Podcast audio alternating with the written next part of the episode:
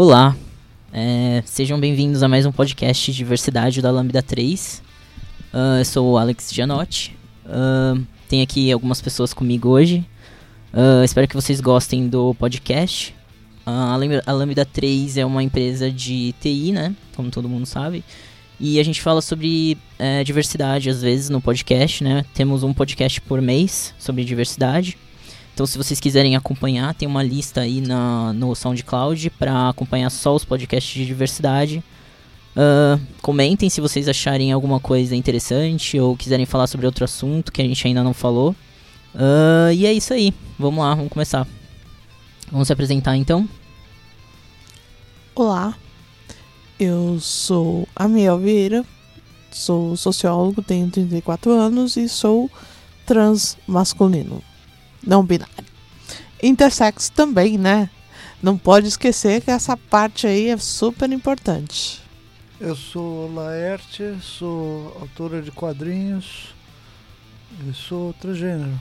Eu sou Pri Bertucci, é, 38 anos, me identifico como gênero queer, não binário ou gênero fluido, é, e trabalho com educação e entretenimento com Sexbox, produzindo material audiovisual sobre a temática LGBTQIA. Você vai ouvir mais um podcast da Lambda 3. Continue acompanhando nossos podcasts e tenha acesso a conteúdo sobre tecnologia, diversidade e muito mais. A Lambda 3 é uma consultoria de TI que busca desenvolver software e inovar na comunicação, no relacionamento e compartilhar conhecimento sempre. Saiba mais no site www.lambda3.com.br. Então, é, a gente falou muita, de muita coisa hoje, né? Mas a gente passou o dia falando de questões de representatividade, né? Eu de um evento que a gente está fazendo, falando da, da, da é, da questão da mídia, a ideia de falar de representatividade trans, né, e acesso aos meios.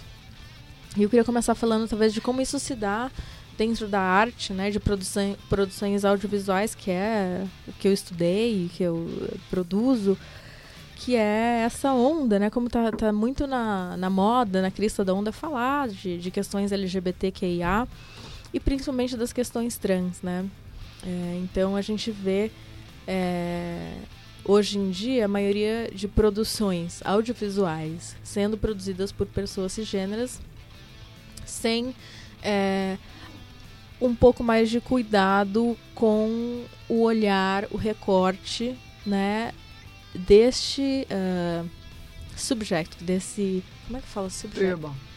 Assunto. É, Desse assunto, é, com maior cuidado é, sobre o assunto. Por hora, esses dias acabei indo num evento corporativo onde passaram um filme sobre pessoas trans, feito por um homem cis branco americano.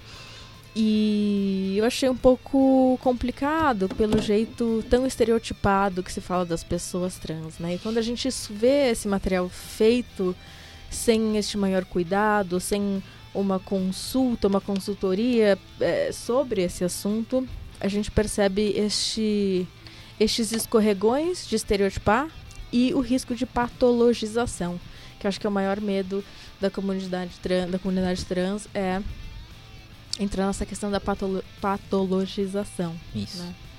Posso falar sobre um assunto? Não sei se vocês assistiram o Fantástico. Vocês assistiram? Eu não. Não. Sim. Eu assisti os dois primeiros episódios e já não gostei. Vocês gostaram? Não gostei Não nem, gostou? nem do primeiro, nem de todo o resto. A E você, questão... Pri? Eu achei importante o assunto, mas assim, várias coisas ali problemáticas que a gente identificou e estamos aí apontando o que é importante corrigir, que é principalmente é, essa visão patológica, né, da explicação do que é ser trans, né? Sim.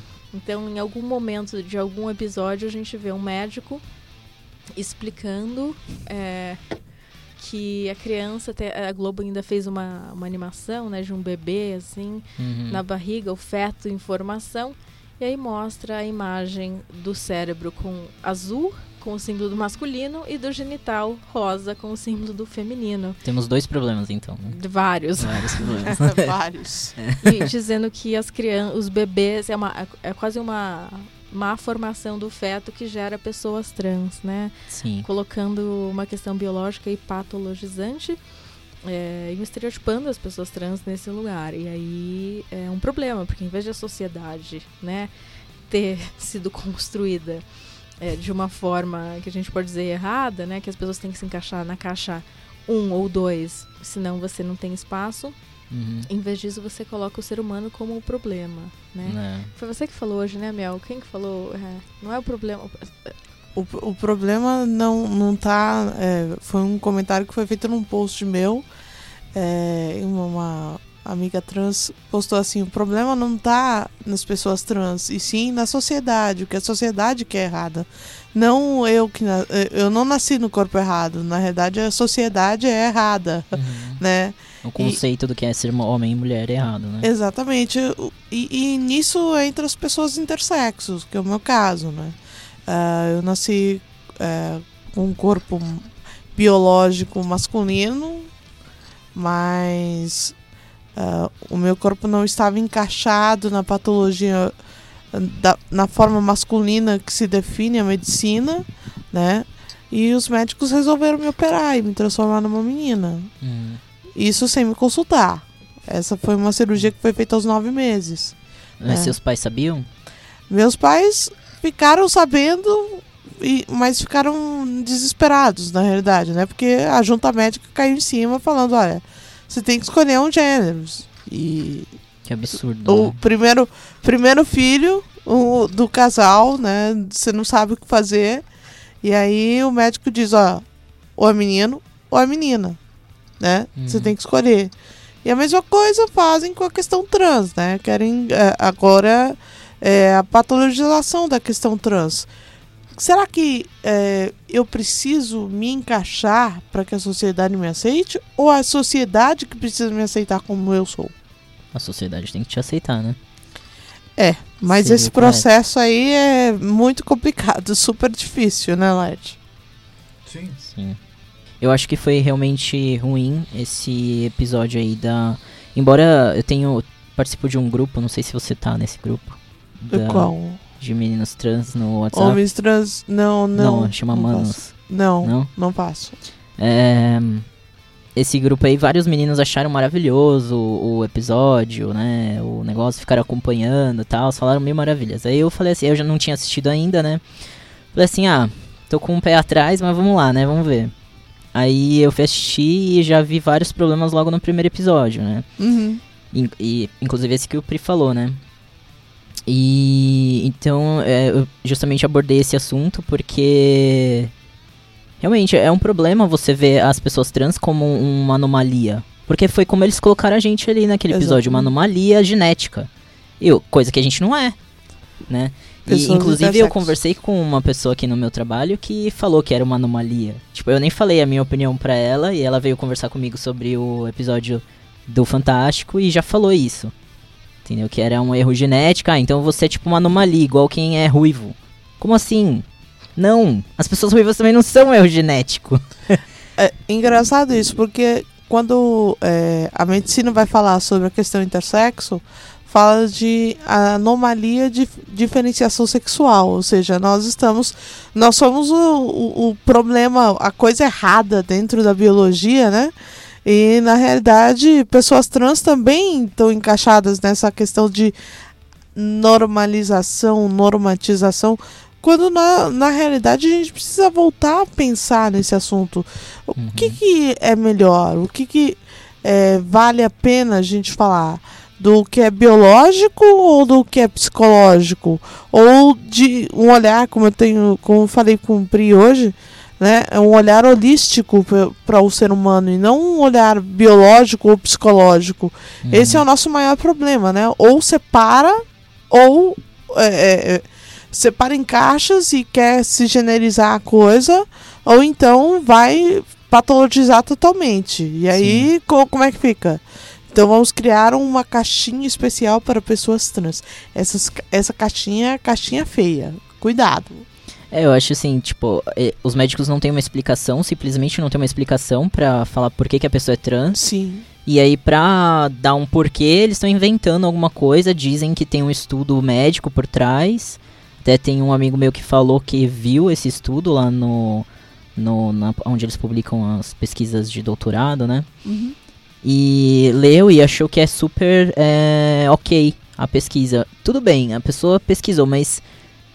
De onde eles estão tirando exatamente isso aí, esse, esse negócio? Como é que eles descobriram isso? Que experiências eles fizeram pra realmente provar essa Qual teoria? processo científico foi usado? É, né? qual o processo científico, entendeu? Eles fizeram e por um- quem um- foi analisado? Qual é, qual que é a margem de, de, de pessoas que eles analisaram, de mulheres grávidas que eles analisaram que os filhos nasceram trans? Entendeu? Diz- dizem que é, a, a- é uma deficiência de hormônio na mãe, né? Então a culpa é da mãe. Tá colocando a culpa na mãe? De novo, colocando a culpa na mulher. Veja Sim. bem, Sim, né? é, meu, é um absurdo tudo isso, entendeu? Ca- cada coisa que, cada porquê que eles falam dessa teoria aí, assim encontram um problema novo. É engraçado porque eu- hoje eu, eu falo engraçado cacote.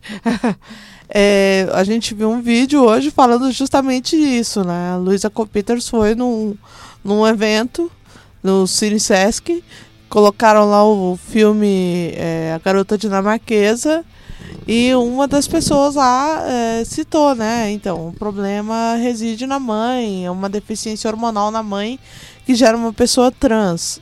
Como assim?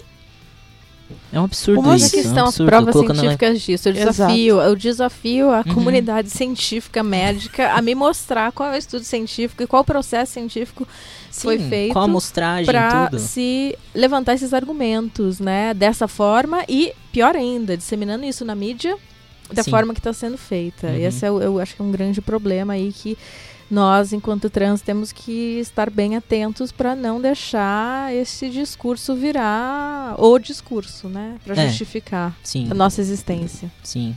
E eu acho importante também a gente ver, é, assim, a iniciativa foi ótima. Com certeza a iniciativa foi boa. Eu acredito que até a intenção de fazer esse, esse programa aí todo foi boa, né? É muito legal ter isso na mídia, porque eu acho que quanto mais a gente falar do assunto, melhor vai ser, né? Para as pessoas entenderem o que é ser trans, o que, que é, é a diversidade, né, em si. Mas a gente tem que ficar de olho nesses problemas aí que a gente encontra no meio do caminho, porque de repente aí uma pessoa vai, vai começar a, a pensar do jeito que eles estão falando, né? E isso é um problema, pô. Porque... Daqui a pouco o xingamento, você tá andando na rua, vai ser, ó lá anomalia genética passando, né? Mais ou menos É, isso. tipo, Exato, é horrível exato. isso. Não, só não. né? É. E aí eu nem terminei de assistir. Não sei se vocês terminaram de assistir tudo, mas eu, não- eu desisti no meio. Eu assisti dois episódios e parei. É, eu, eu vi assim o, o último episódio, achei né, o final mostra um homem trans amamentando a criança. E aí eu fiquei pensando assim, qual que é a- o objetivo, né, de colocar essa visão aqui, né? Qual que é a necessidade da gente olhar Qual que porque o o, nome, o nome da série, o nome da série já vem com uma questão muito complicada. Quem sou eu? Ou seja, uma pessoa trans é uma pessoa confusa. Está à procura de saber quem é. A jornada coloca lá, né, Alice, a Alice no País das Maravilhas para fazer um, um, um contraponto aí com uma negação que acho que nem nem é palatável para lidar com a questão trans, né? E aí é, quer dizer que uma pessoa trans é confusa, ela não sabe o que ela é. Ela não sabe quem ela é. Parte-se do pressuposto que quem sou eu? Eu não sei quem eu sou. Quer dizer, talvez o nome talvez foi uma, uma escolha infeliz, né? Porque talvez eu saiba quem eu sou. O mundo talvez não saiba quem eu sou, mas eu sei Exato. quem eu sou, né? Talvez eu É. sempre soube quem eu seja e eu não pude ser quem eu sou. Então, de repente. Mas por que que colocaram esse cara trans no final amamentando? E mostraram um casal, na verdade, que é um homem trans e uma mulher trans que casaram. Não casaram, mas tiveram um filho e, e- e, enfim, tiveram um laço afetivo e desenvolveram É, e aí mostra o homem trans amamentando, porque ele deu a luz e tal. Então, até pra mostrar que. E é filho biológico dos dois? Filho biológico dos dois. Sim. Então, eu acho que foi um, assim, interessante o caso, assim. Acho que, assim, tem, tem pontos fracos e pontos fortes no programa, né? Não sei. Uhum. A gente podia falar um pouco dos pontos fracos, mas acho que a gente podia levantar os pontos fortes também. Por exemplo, é, um outro amigo nosso, homem trans, disse que foi ao banco, né? Reconheceram ele no, no, no programa e parece que a moça do caixa disse alguma coisa no sentido: Ah, você viu os travestis no programa? E a moça do próprio caixa do banco disse: Não é os travestis, são as travestis. Ó, é. Você não viu é o legal. programa do Fantástico? Ó, é.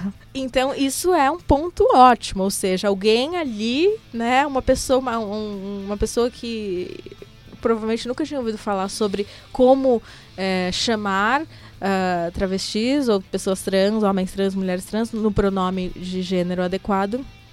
Né, de repente fez uma correção na colega porque viu alguma coisa no Fantástico. Né, então esse é um ponto positivo, né? É, Vamos- aprendeu alguma coisa pelo menos. Sim. Né? Sim. Sim. E é. a Lerte vai dizer o quê? Conta aí, o que, que você achou de tudo isso? Você viu, Eu não viu? Você não assistiu? Eu, eu não assisti. Mas o que, que você acha dessa coisa da patologização, desse perigo? É, fala um pouco. Você acha saudável, O quê? Laerte? A patologia. Patola, patologia. Saudável Ah, não, né? que seja. né? Patologização Patologização. É, isso aí. de pessoas trans. Eu estava pensando sobre o tratamento que a mídia eh, dá tradicionalmente à, à questão trans e às pessoas trans.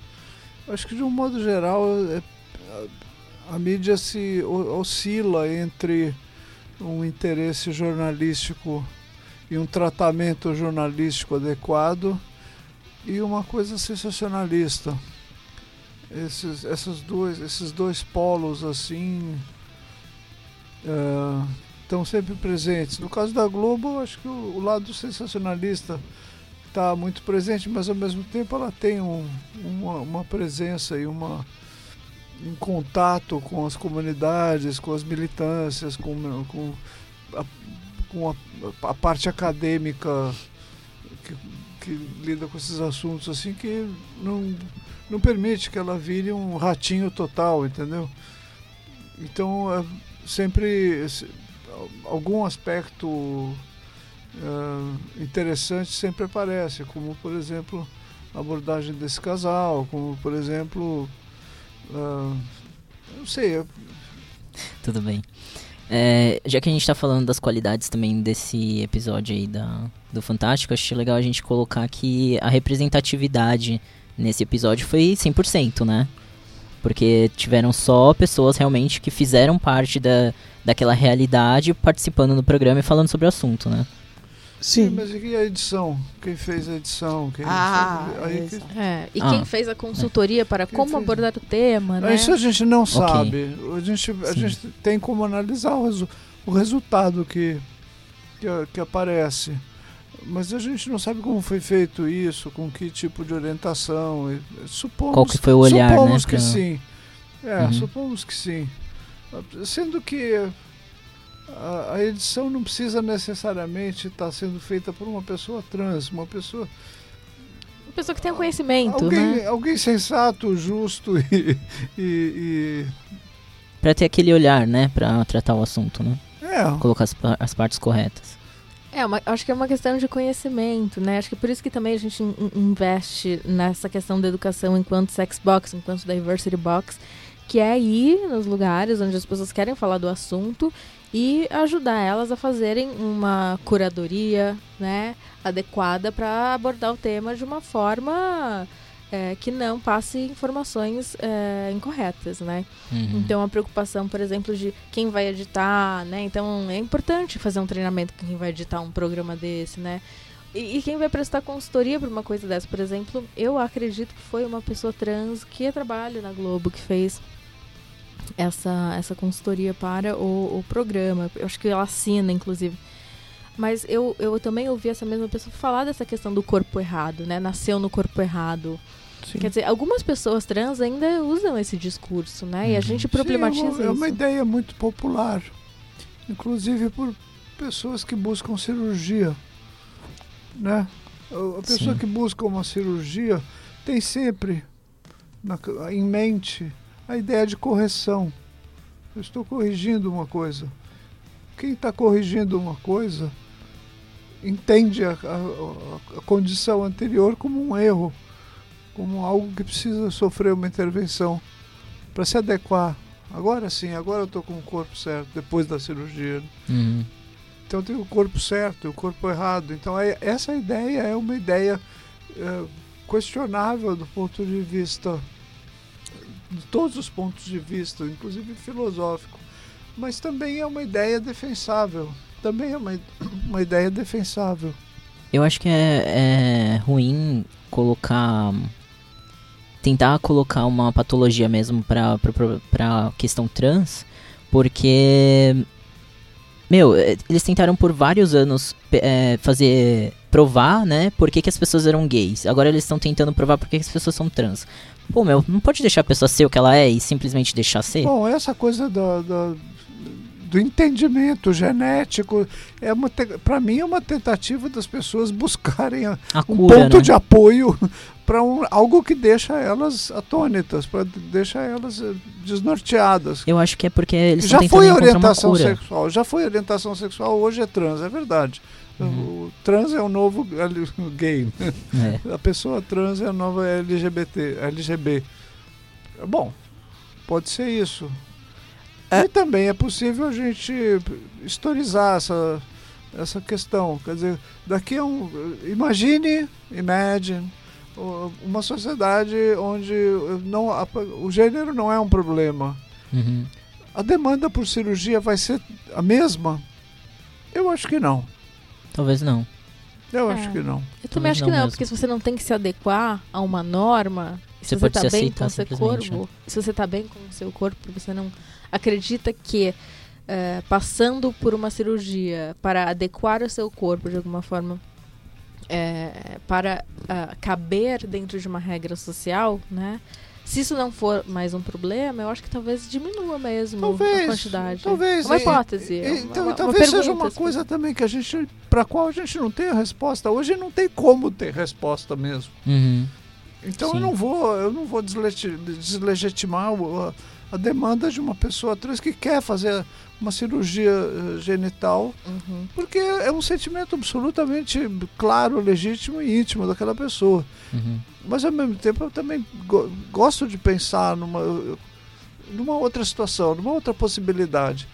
Quanto daquele desejo, daquela ansiedade que a pessoa tem em relação ao seu corpo não é também ditado por, um, por uma ideia fixa em relação ao, ao esse binarismo?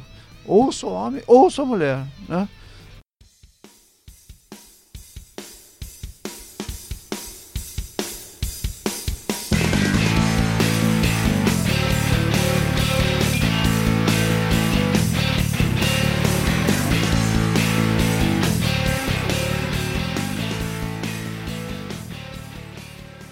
E a gente vê isso, por exemplo, nessa, nessa lei aí que estão tentando aprovar, Sim, né, Miel? sim. A gente falou disso. É, então, agora dia 20, né, tão, tá no STF ah, um julgamento que pessoas que querem mudar o seu nome, prenome e gênero, né, elas possam passar a necessidade delas passarem pela cirurgia para que possa mudar o nome e o prenome, ou Cirurgia seja, o gênero. genital? Exatamente. Nossa, é um Então ele tá grande. passando, vai, vai agora para julgamento dia 20, né?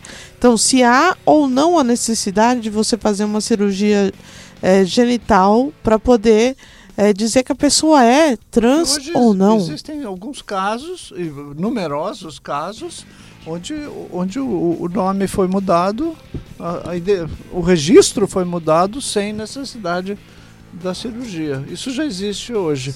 Agora, isso é questionável em lei e o Supremo está Ué, resolvendo isso? O, o Supremo agora tá, tá, tá com, com papel na mão, né? Para dizer pessoas trans, por ser trans, eh, tem que passar pela cirurgia. Então, para eu eh, ter o meu nome e o meu gênero modificado no, no papel, eu preciso passar por cirurgia. Isso hoje não acontece. Uhum. Imagina se isso é aprovado. Como é que vai ser para nós? a gente está vivendo numa época em que também está sendo proposto um novo RG, um documento de, de identidade, onde pela primeira vez vai estar vai tá obrigatoriamente definido o sexo. Eu acho isso um abuso. É um abuso, sim. Mas poucas pessoas estão se opondo a isso e estão colocando de forma clara que aquilo é um abuso. Uhum. Se você for colocar isso, Laert, eu vou fazer um adendo. Ah, existe uma lei que foi lançada em, em 1973, que é a Lei de Registros Públicos. Ela trata sobre a questão do registro de nascimento. A primeira coisa que a pessoa declara não é o nome nem o prenome da pessoa, e sim o sexo. Você Nossa. vê como o Ou sexo seja, né, tem. na hora de registrar um bebê, o mais falar. importante para você dizer para o juiz para registrar que aquele ser humano existe no planeta Não, é. É o dizer gênero. o sexo. Não, não é, É nem o o gênero. É o É sexo. pior, é pior de tudo que não é nem gênero, é sexo, né? Nossa. Que ainda se usa. Então, enfim, é uma coisa. Você percebe com esse RG que a, a, a lei, ou seja, o, o, o, o sexo, né? Que é colocado no, no, no registro de nascimento, essa hierarquia passa para o RG, porque no nosso RG, no nosso registro, ela não está presente. Está lá o seu, o seu registro de nascimento, está com o seu nome, É, sobrenome, no depois o seu, o seu atual É tá lá e né? o seu sexo tá no final. É, no Você novo colocando ter- nesse novo RG o seu, o seu sexo como primeira coisa, meu, isso é complicadíssimo. Para pessoas trans, é uma questão que a gente precisa lutar. E, Uhum. gente, dia 20 de abril é o dia que o, o STF tá lá para julgar sobre isso. Temos que nos manifestar. É, é importante essa coisa das nomenclaturas, né? A gente tá falando de sexo, gênero. Eu acho importante quando a gente fala dessa, né, quando a gente dá esses cursos com Diversity Box, a gente usa uma premissa que a gente abolir o uso termo sexo biológico, né? E falar de corpo genital, né? E não de sexo biológico. Por quê? Porque no sexo biológico está implícita, né, uma expectativa social de performance de gênero em relação àquele genital. Né? Quando você diz qual o sexo do bebê, você está falando se nasceu com vagina ou nasceu com pênis ou nasceu ambíguo, certo? Exato. Você não está dizendo que se vai ser macho, se vai ser fêmea. Então, assim, a confusão entre genital, identidade de gênero é enorme. Então, assim, pra gente começar a separar que corpo genital está separado de identidade de gênero, a gente precisa parar de usar este nome, sexo e sexo biológico. Essa é uma, uma militância nossa, assim, né? De começar a usar essa palavra é, corpo genital, porque ela está separada da questão de ser feminino, ser masculino, né? Uhum. Então, ninguém nasce homem, ninguém nasce mulher. As pessoas nascem com um corpo assim assado ou assim assado. Exato. Lembre-se que isso começa, né, com o surgimento do ultrassom, né? Seis meses lá, que a mulher vai fazer o exame, vai todo mundo, os vizinhos, para perguntar: ai, e aí, já viu o sexo do Quatro- bebê? Quatro, semanas já dá pra ver. Não, É? Acho que é não, quatro semanas. Quatro meses. Quatro meses. Quatro é. meses. Já viu o sexo do bebê? Ah. Meu, como assim? O sexo é tão importante? Né? O sexo é tão importante assim para E é, e ou é. a pessoa aí é a mais pessoa já importante? decide, daí os pais já decidem nome, já decide a cor do quarto, já decide Ou a- é rosa ou é azul. Exato. Uhum. É foda. É E começa a traçar o destino da, daquela criança ali. É, isso mesmo. Por isso que, já- né, quando a gente fala sexo, a gente tá. Devia só. Pra falar de sexo, a gente só devia falar de um ato. Ato sexual. Essa palavra devia ser usada somente pra isso, e não mais pra determinar o seu Genital. genital ou o seu gênero. Abolir essa palavra porque ela confunde, ela mistura corpo genital com identidade de gênero. Agora, você pensa nisso tudo, né? E, e aí traz por uma questão atual, que é uma questão empresarial que a gente, enfim, discutiu já em alguns podcasts aqui, que é a inclusão de pessoas trans no mercado de trabalho, né? Uhum. É, nome social, uso de banheiro. A gente tava falando do bathroom bill, né? Que Sim. tá passando nos Estados Unidos. Conta mais pra gente, Mel. Então, é, agora nos Estados Unidos os senadores estão é, com o bathroom bill, que é para saber como é que vai ser a definição né, no mercado, não só no mercado de trabalho, mas em todos os ambientes que sejam públicos e não públicos, a utilização de banheiro pelas pessoas trans e intersexo, né? Então os, os senadores americanos estão saindo pelos seus estados aí para ouvir os seus eleitores e saber como é que isso vai, o que, que cada estado vai defender. No, no, no caso do Brasil, isso eu fiquei sabendo hoje, que eu não sabia, né? Então, um, um senador brasileiro, é isso? É, um senador, senador não, um deputado federal propôs uma lei que define, porque essa, essa questão não está definida em lei. Não existe uma lei no Brasil que diga que banheiro feminino vai ter banheiro feminino e masculino e o feminino é para usar. Não existe nada disso. Isso é o costume que, que organizou. Sim. É o costume que organiza uh, o uso desses equipamentos todos. Uhum. E no caso da, da lei, que é uma lei estadual São Paulo, 10948, é, ela define que é proibido você vetar o acesso a qualquer, coisa, a qualquer lugar, qualquer dependência de, de acesso público, né, que seja Sim. acesso público, em nome de, de, de, de- de orientação sexual ou identidade de gênero. É uma lei que fala claramente em pessoas transgênero Uhum. e, e deixa isso claro. Você não pode permitir umas pessoas e, e, e- e vetar outras por esses motivos. Isso é contra a lei, é uma discriminação. Então eu aprendi que essa lei existe e ela defende mesmo, ela realmente garante por parte de pessoas trans o uso de equipamentos como banheiros públicos, em shoppings, em, em restaurantes, em qualquer lugar. É, Entendi. a- e, e lá fora essa questão está sendo discutida porque Tá virando É. lei mesmo, eles estão É. fazendo o estatuto do banheiro. é então é, é uma questão muito séria para se discutir, né? A questão do banheiro para usar por pessoas trans. Daqui a pouco vai ter que abaixar as calças antes de entrar. É, né? olha, praticamente Né? na rua, né? Praticamente. Eu acho que você vai começar agora a ter pessoas. é, é, Fiscal. com licença, É. eu queria É saber fiscal, quem você né? é. Baixa, baixa suas calças, por favor. Já pensou? Né? é, é o jeito. E assim, eu- o que eu percebo, é, eu até chorei no dia, vou confessar.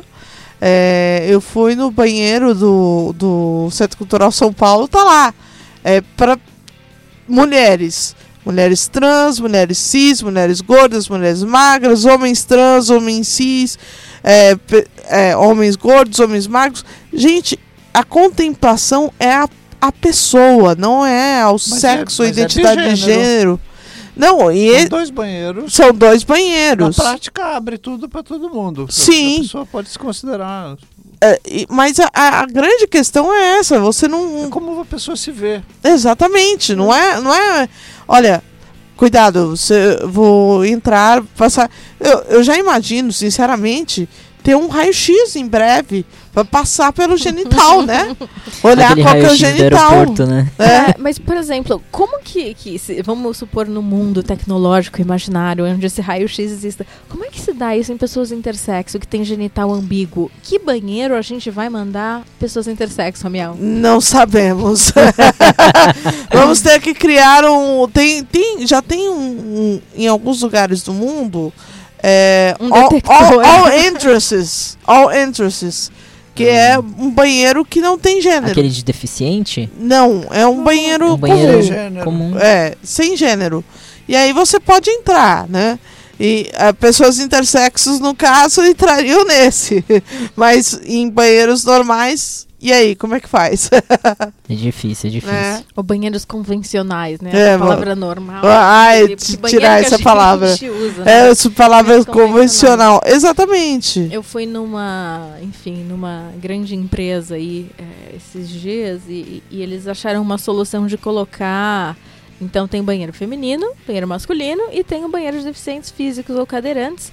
E eles resolveram botar a bandeira do arco-íris neste mesmo banheiro para identificar que as pessoas trans LGBT possam usar um banheiro específico, né? Olha, É o que especial, isso né? quer dizer, né? Um banheiro especial, pô. patologização de novo, novo, né? Ou seja, há uma deficiência, uma anomalia, né? Sim. Vamos É. então colocar essas pessoas Nossa, nessa categoria.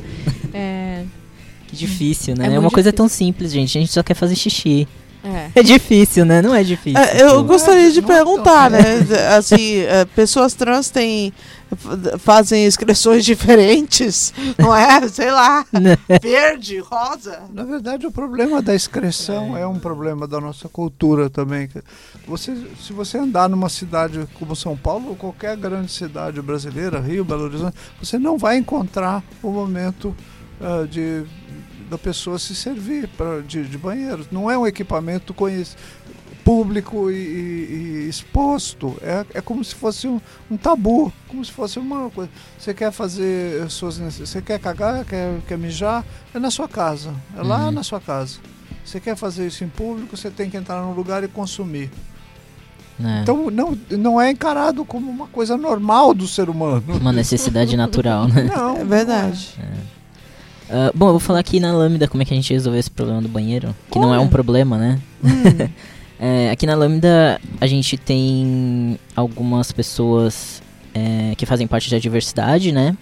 A Lambda tenta ao máximo assim contratar pessoas que não sejam o padrão é, TI, né? Que o padrão TI é o homem cis, branco, hétero, uhum. né?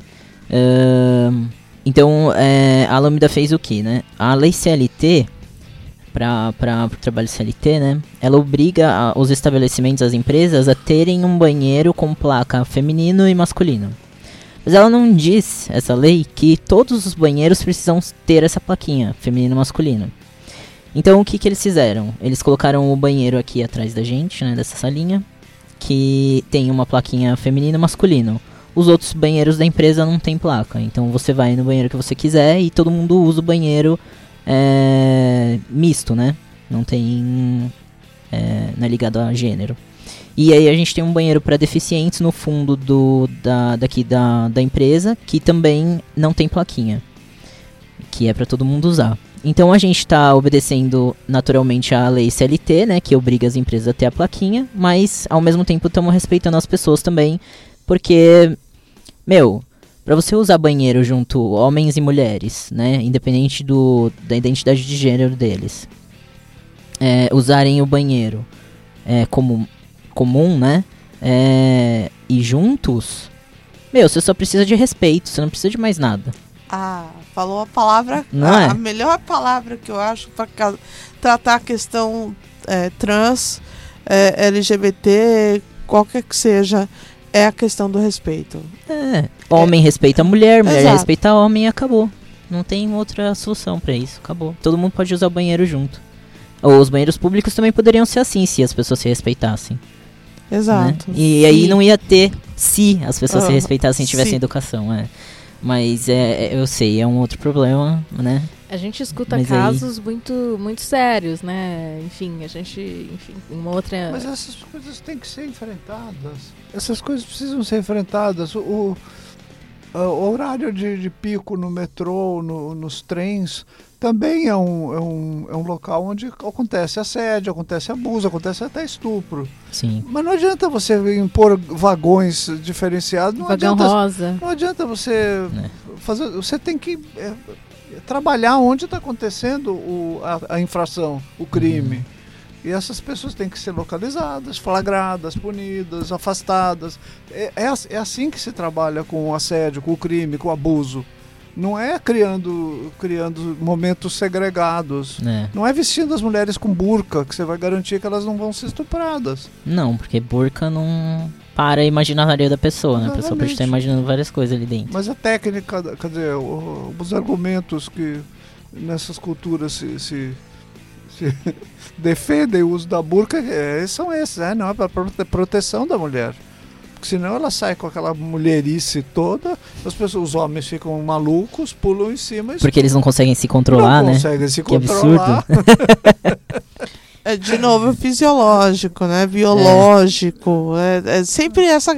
A gente vai, volta, mas volta sempre na, na questão. Eu ouvia muito é, da, da minha mãe quando ela falava comigo, ela dizia assim: Olha, toma cuidado, que homem só pensa em sexo. Exatamente. Homem Porque a cultura faz ele só pensar Exatamente. em sexo, né? Não- porque ele foi educado para só pensar em sexo, não porque é uma necessidade fisiológica dele fazer isso. A, a necessidade fisiológica e mulher não pensa em sexo. É, então, então. Mulher não tem vontade de sexo. É.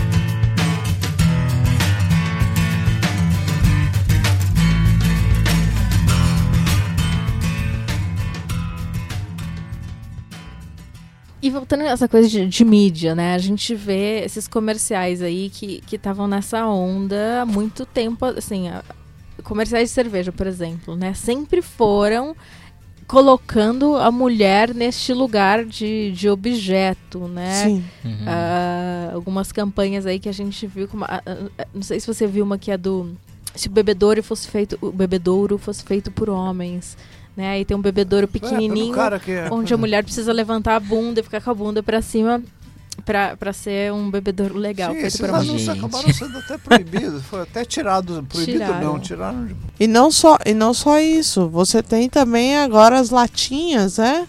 Com cores, as cores da pele. Olha que interessante. Cores da pele? É, Sim, assim? agora uma marca de cervejas aí lançou uma uma Skin Colors, né? É, você compra a latinha, a latinha tem a cor da pele humana. Olha que interessante. Uma De todas as variação. peles? Sim, É. sim.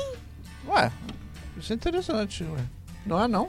É, é interessante. A não ser que foi a mesma marca que fez esse da Eu mulher creio- há uns pode ser. meses atrás. É, eles estão É tentando escola, se. Não pode falar.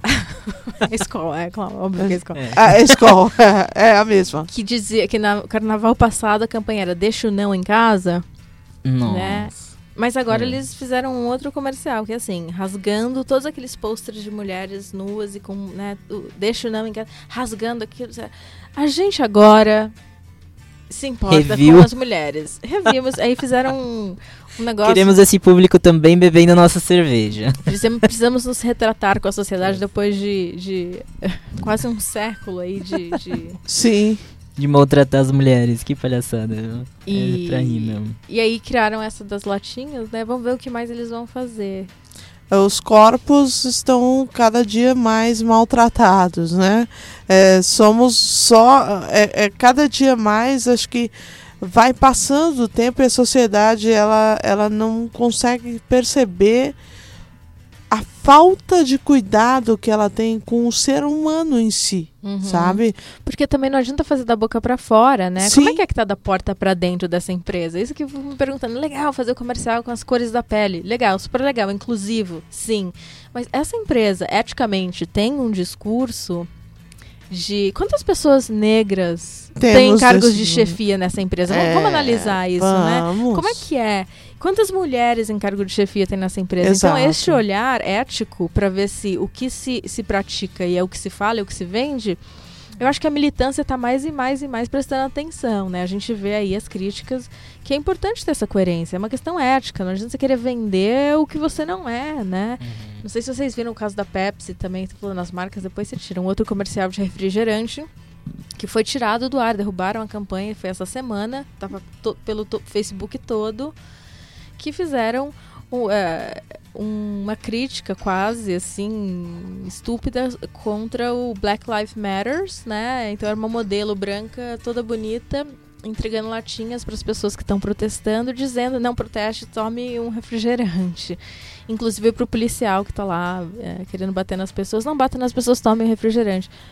E foi completamente criticada, uma coisa hipócrita, uma coisa alienada, Sim. né? Como é que é isso, né? É, então é complicadíssimo, né? É, a gente está vendo aí a, a falta de noção de algumas empresas em tentar colocar essas pautas LGBTs, a questão da interseccionalidade, né? Da questão de raça e de classe também. E perdendo a mão aí, a gente vê campanha sendo tirada do ar rapidamente porque não tem esse cuidado é, de prestar atenção nessa questão ética. Eu acho que nesse sentido a gente pode usar para falar da questão do trabalho em si, no mercado de trabalho, o acesso é, ao mercado de trabalho das pessoas trans, né? É, será que a gente precisa de cotas para as pessoas trans entrarem é, estarem presentes no meio de trabalho? Eu acho que inicialmente poderia ter, mas com Uhum. uma data de expiração. Né? É igual, é igual o, o, o cotas para pessoas negras, por exemplo. Deveria ter cotas? Talvez sim, mas deveria ter também um investimento na educação das pessoas, né, da educação básica das pessoas, assim, todo mundo poderia ter o mesmo tipo de educação desde o início. E aí não precisaria de cota pra ninguém, porque todo mundo teria a mesma chance. A questão Mas do eu- acesso, né? A É. questão do acesso aos lugares. Aos meios. Larte disse uma coisa interessante sobre Eu, isso. eu não sou muito a favor de cotas para pessoas trans, não. Eu, acho que as pessoas trans precisam ser. ah, as- as- os locais de trabalho precisam de- ser estimulados a, a- a permitir a, a livre expressão de gênero. Eu acho que isso, isso já é suficiente. Escolas, ah, ah, empregos públicos, empresas particulares também É que, Lart, hoje eu acho que hoje a gente tem um problema tão grande com essa questão de emprego para pessoas trans que é, ter cotas mostraria para algumas é. empresas que, meu, essa pessoa trans é tão capaz quanto uma outra pessoa que não é trans, pô. Eu entendo o que você quer dizer, mas eh, não sei se se, se, se, se aplica a mesma, a mesma, mesmo raciocínio do que para a população de negros. População de negros, sim, são histórica e massivamente excluídas Uhum. do, do, Do sistema, né? convívio, do convívio civilizado. São, são, são hostilizadas em massa. A, a população trans, não existe uma massa de população trans, quer dizer, não existe uma comunidade inteira de trans. As pessoas trans são, são, são acontecimentos locais, dentro de famílias, dentro de comunidades. Então, eu acho difícil e, e- e meio estranho você propor cotas assim. É uma questão polêmica. A gente tem falado é, bastante é. disso, olhado prós e Porque, contras. porque e... os deficientes físicos também se aplica, também tem essa, esse mesmo recorte, nessa mesma perfil. É difícil. Pessoalmente, eu acho que a questão de cota não se aplica para pessoas trans. Se, se, se define, você, você aborda melhor esse problema com alguns programas, tipo o, o Transempregos, tipo ah, ah, Transcidadania. Transcidadania, como iniciativas desse tipo. É, Eu não sei, eu acho que é mais adequado isso. A questão em si, para a população negra e indígena também, é uma dívida histórica. Então, eu acho que no caso de pessoas negras e indígenas, é, esse período de inspiração que você falou, eu não acredito que seja necessário, porque a dívida é histórica e eu acho que não é possível você ter um tempo de validade para isso, sabe? Agora, para pessoas trans, eu acho que ah, a gente não tem acesso à, à educação em si, né? Pessoas trans sofrem para entrar na escola, pessoas trans sofrem bullying, sofrem para ser aceitos, para a gente precisa trabalhar sim a questão do respeito, a educação com relação à questão de gênero em si, porque é, querem tirar das escolas né, a questão da, da, de falar de gênero, mas é o espaço primordial para você falar sobre gênero, é o espaço da escola, do respeito mútuo, sabe? E isso é, não é só para pessoas trans, é para pessoas cis também, porque é, esse movimento que quando a gente fala da questão do bullying, por exemplo, é uma coisa que acontece e que a gente não vê um- um- uma resolução para isso.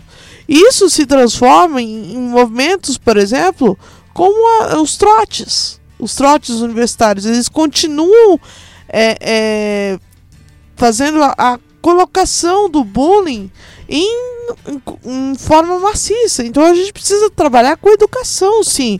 O acesso aos meios de pessoas trans, ele deve ser um acesso plural e, e ele deve ser respeitado. Então eu não acredito que a, é, haja. Eu acredito que no caso de pessoas trans, essas cotas poderiam ser possíveis, mas elas teriam sim um tempo de validade até que as empresas fossem educadas nesse sentido, entendeu? Ao, a respeito mútuo, a, a necessidade de que não é o gênero, a identidade de gênero que, que forma A competência. a competência da pessoa, e sim a competência que fala mais alto, e acabou. Uhum, uhum. É que eu acho assim. é, que quando, quando as pessoas cis, né? Não se incomodam. Enquanto elas, essas pessoas cis não se incomodam com, a, com, a, com o problema que as pessoas trans não têm emprego e não estão conseguindo sobreviver, né? Simplesmente sobreviver. A gente tinha que sim obrigar eles a, a ter uma, uma cota de pessoas trans dentro da empresa. Porque as pessoas cis, elas estão ok. Entendeu? Se você tem emprego ou não, tá ok pra mim, eu tenho emprego. Por, por isso que eu falo, eu concordo com, com a sua ideia de, de ter um tempo de para expirar. Uhum. Mas não seja uma, uma dívida, entre aspas, aí, histórica, como é o caso de pessoas negras ou pessoas indígenas, ah, entendeu? sim, entendi. É, tem todo um contexto aí que, que, enfim, a Mel falou antes, mas assim, a pessoa trans, quando sai do armário muito cedo, a primeira coisa que perde, muitas das vezes, é pai e mãe, perde família, Sim. né? A família põe na É. rua, senão você perde direito à moradia. Aí você, né, tá naquela condição, você não tem pra onde ir. Então, a questão de estudo, ela acaba virando secundária, porque também, mesmo que você tenha um lugar pra morar, na escola você vai sofrer bullying, né? Se você sobreviver ao- aos abusos e, e ataques que essas pessoas são submetidas. A gente vê aí o Brasil um país número um em, em- em assassinatos de pessoas trans. A gente vê é, atrocidades, uma violência tremenda todos os dias. Então tem essa questão é, do acesso, né? Então, assim, já do início, se você sai do armário muito cedo, você já não tem acesso, né? Acesso é negado. Então é uma construção de um plano de educação muito grande, né? De programas de educação para que essas pessoas possam ser incluídas e recuperar esse tempo perdido, entre aspas, né? Que não tiveram acesso por causa desta, dessa questão social da, da limitação do acesso ao estudo, acesso à escola, acesso à moradia, acesso aos direitos básicos de todo cidadão que são negados às pessoas trans.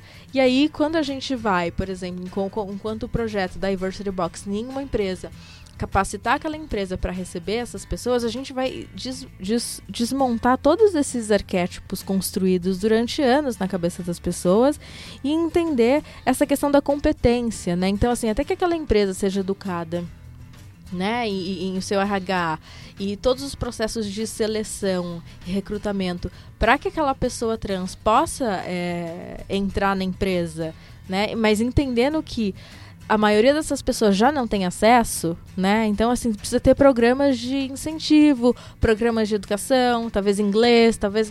é, porque você vai ter talvez uma régua diferente para medir a entrada de uma pessoa trans, uma pessoa cis que teve acesso à escola, universidade, inglês e tudo mais. Pois é, me Uhum. permita.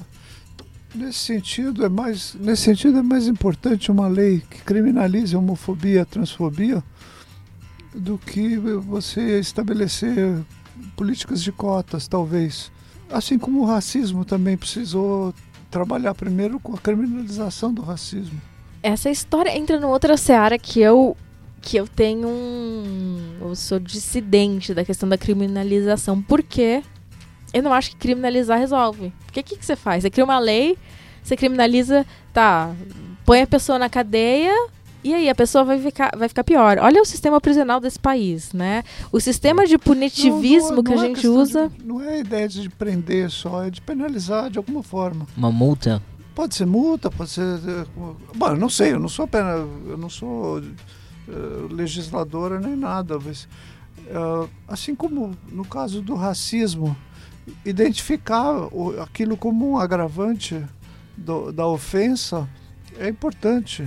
Talvez uma multa para que essas para um lugar onde as pessoas trans tenham acesso a estudo, né? Não sei, algum tipo de talvez uma penalização no sentido de adicionar algo à comunidade, né? De Sim. fornecer algo à comunidade, não no sentido de Você vai- punitivismo, eu acho que- talvez. pois é, não é não estou pensando na pena, não estou pensando na punição, estou pensando numa sociedade que precisa compreender que isso é grave, que não é uma, uma, uma, uma, um, evento onde um- uma pessoa trans foi agredida e que nem o da a Dandara, não pode ser encarado só como uma briga de bairro, uma briga de periferia, alguém que levou umas cacetadas e morreu. Não, aquilo é, um- é uma manifestação uh, muito mais íntima né, do, de um contexto cultural e precisa ser compreendida isso. Então é uma ideia, a ideia por trás da, da, da, da criminalização da homofobia e transfobia é fazer com que a, a sociedade compreenda o que está acontecendo ali.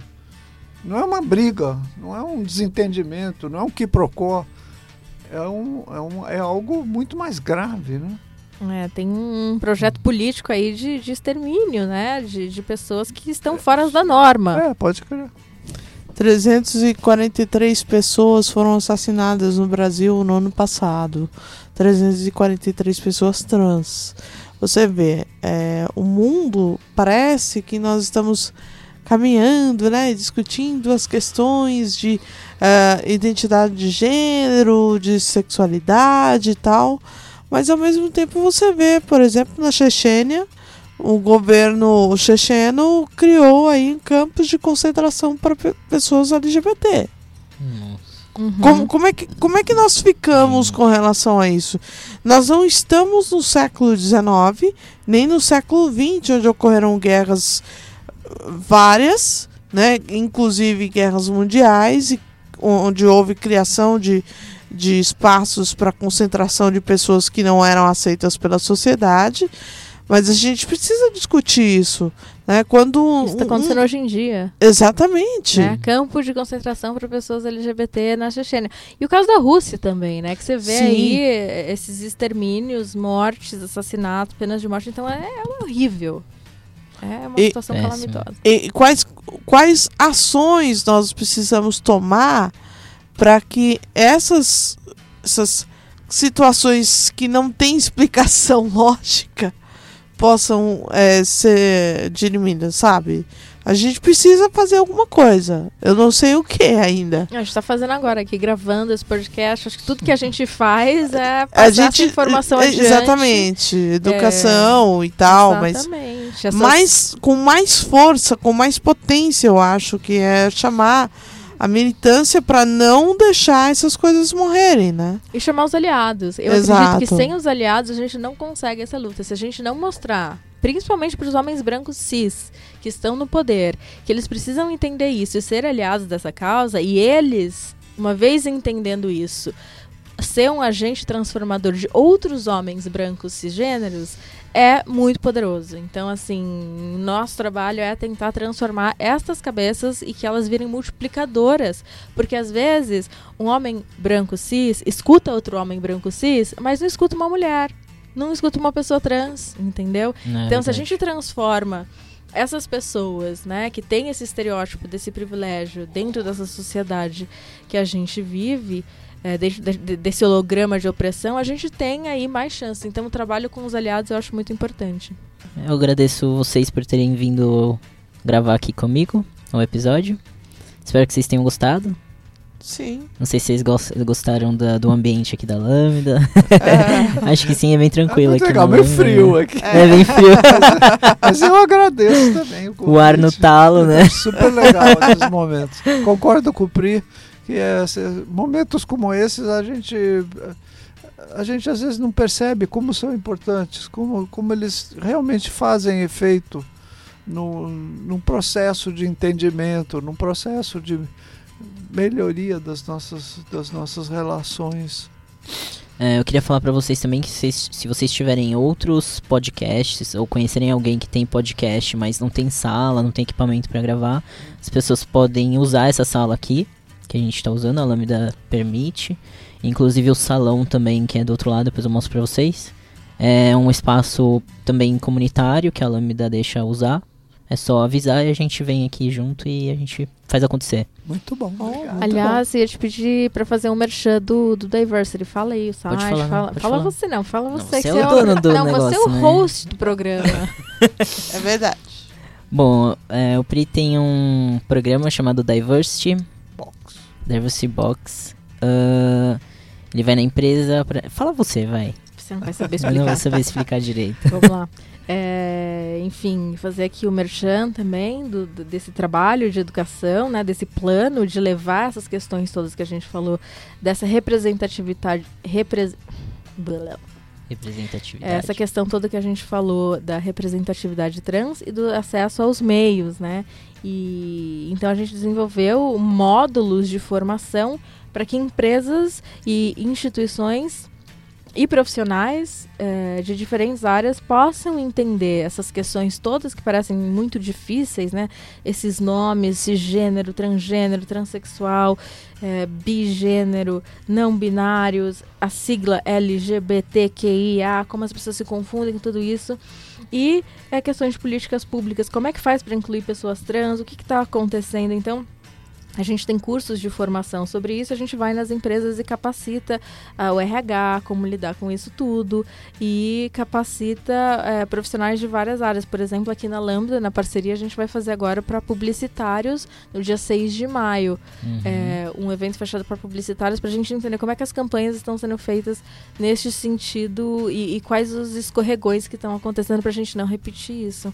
E vamos fazer um depois para jornalistas e depois para profissionais de saúde também. Então, é isso aí. Depois a gente é, divulga o site aí. Como é que faz? Você põe no. Eu ponho no, pod, no então, vou post. dizer- é. O site está no post, mas é diversitybox.com, com dois Bs.